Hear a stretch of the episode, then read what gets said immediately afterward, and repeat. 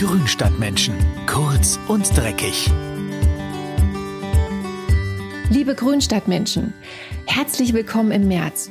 Draußen wird es jetzt langsam wärmer und der Garten kommt mehr und mehr auf Touren. Kein Wunder, dass der Monat vollgepackt ist mit spannenden Gartenarbeiten, die wir jetzt angehen können. So wollen wir unserem grünen Fleckchen Erde den perfekten Start in die neue Saison verpassen. Ich heiße Karina und in dieser Folge von Grünstadtmenschen kurz und dreckig verrate ich euch drei wichtige Gartentipps für den März, damit ihr im Garten und auf dem Balkon gleich loslegen könnt. Dann lasst uns mal gemeinsam den Frühling begrüßen. Der Balkontipp. Geranien sind ja immer noch die beliebtesten Balkonblumen überhaupt. Jetzt ist es aber ganz schön teuer, jedes Jahr viele neue Pflanzen zu kaufen, wenn man einen kompletten Balkon damit bestücken will. Deswegen ist es eine gute Idee, die Geranien oder Pelagonien, wie sie botanisch heißen, einfach zu überwintern.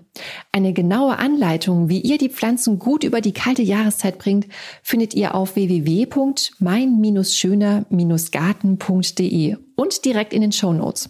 Jetzt im März ist es jedenfalls an der Zeit, die überwinterten Geranien für die nächste Saison startklar zu machen. Schaut sie deshalb durch und schneidet die Triebe der Pflanzen so weit zurück, dass nur jeweils zwei bis vier Augen übrig bleiben. Dieser Schnitt ist wichtig, auch wenn er ein bisschen radikal erscheint, denn er hält die Geranien kompakt und fördert die Blüte. Nach dem Rückschnitt solltet ihr sie dann in frische Erde um- oder eintopfen. Dazu nehmt ihr am besten hochwertige Balkonblumenerde. Setzt die Geranien vorsichtig rein, drückt die Erde fest und gießt die Pflanzen ordentlich an. Dann stellt ihr die Geranien im Haus an einen hellen Fensterplatz, wo sie ausreichend Sonnenlicht bekommen. Dort können sie dann in Ruhe aufwachen und neue Triebe bilden.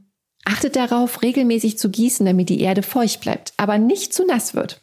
Da ist wieder so ein bisschen Fingerspitzengefühl gefragt.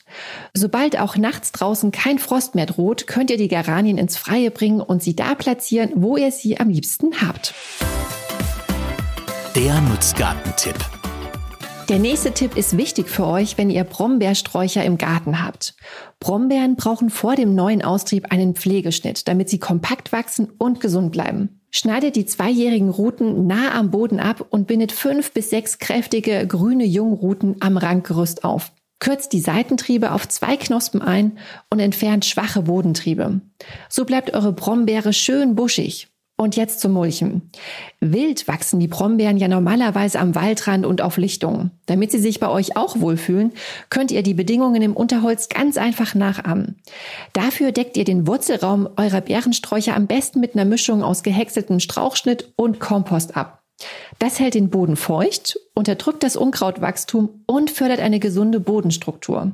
Außerdem sorgt eine gleichbleibende Bodenfeuchte dafür, dass die Brombeergallmilbe sich nicht so leicht ausbreiten kann. Wenn ihr keinen Strauchschnitt habt, könnt ihr auch angetrockneten Rasenschnitt als Mulch verwenden. Einfach den Rasenschnitt auf die Erde um die Sträucher herum verteilen und schon habt ihr eine natürliche Abdeckung. Wartet damit aber, bis sich der Boden ein bisschen erwärmt hat, damit die Mulchschicht nicht zu stark isolierend wirkt. Mit dieser Top-Pflege geht's euren Pflanzen gut und ihr könnt euch auf eine reiche Beerenernte freuen. Der Ziergartentipp. Märzenbecher sind die kleinen, aber feinen Stars im Märzgarten.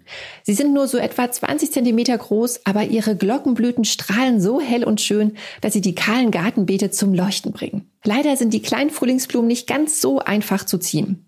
Wenn ihr Märzenbecher im Garten ausgepflanzt habt, aber die Blüte nicht so auffällt, wie ihr es euch vorgestellt habt, solltet ihr mal folgende Punkte überprüfen. Ein Grund kann sein, dass ihr die Zwiebeln zu tief gepflanzt habt. Märzenbecher, die sollten nicht tiefer als fünf Zentimeter eingegraben werden. Überprüft die Pflanztiefe und stellt sicher, dass die Zwiebeln richtig platziert sind. Auch sollten sie nicht zu spät gepflanzt werden, denn dann haben sie nicht genügend Zeit, um ausreichend Wurzeln zu bilden. Spätestens im Oktober sollten die kleinen Zwiebeln im Boden sein. Eine dritte mögliche Ursache dafür, dass die Blüte nicht so richtig will, ist ein zu schattiger Standort. Märzenbecher brauchen einen sonnigen bis halbschattigen Platz. Also seht zu, dass eure Märzenbecher ausreichend Sonnenlicht kriegen, damit sie ordentlich blühen können. Wenn ihr die Märzenbecher rechtzeitig im Herbst einsetzt, dabei auf die richtige Pflanztiefe achtet und sie ausreichend Sonne bekommen, können die Frühblüher ihre volle Pracht entfalten. Und das war's für heute, liebe Grünstadtmenschen. Ich hoffe, ihr konntet aus unseren Märztipps einige nützliche Ratschläge mitnehmen und seid bereit, euch auf die Gartenarbeit zu stürzen. Wenn ihr mehr spannende Gartentipps und Inspirationen möchtet, dann abonniert doch einfach unseren Grünstadtmenschen Podcast. Mit einem Klick seid ihr dabei und verpasst keine Folge mehr. Ich verabschiede mich und freue mich schon auf unseren nächsten Podcast. Bis dahin, eure Karina.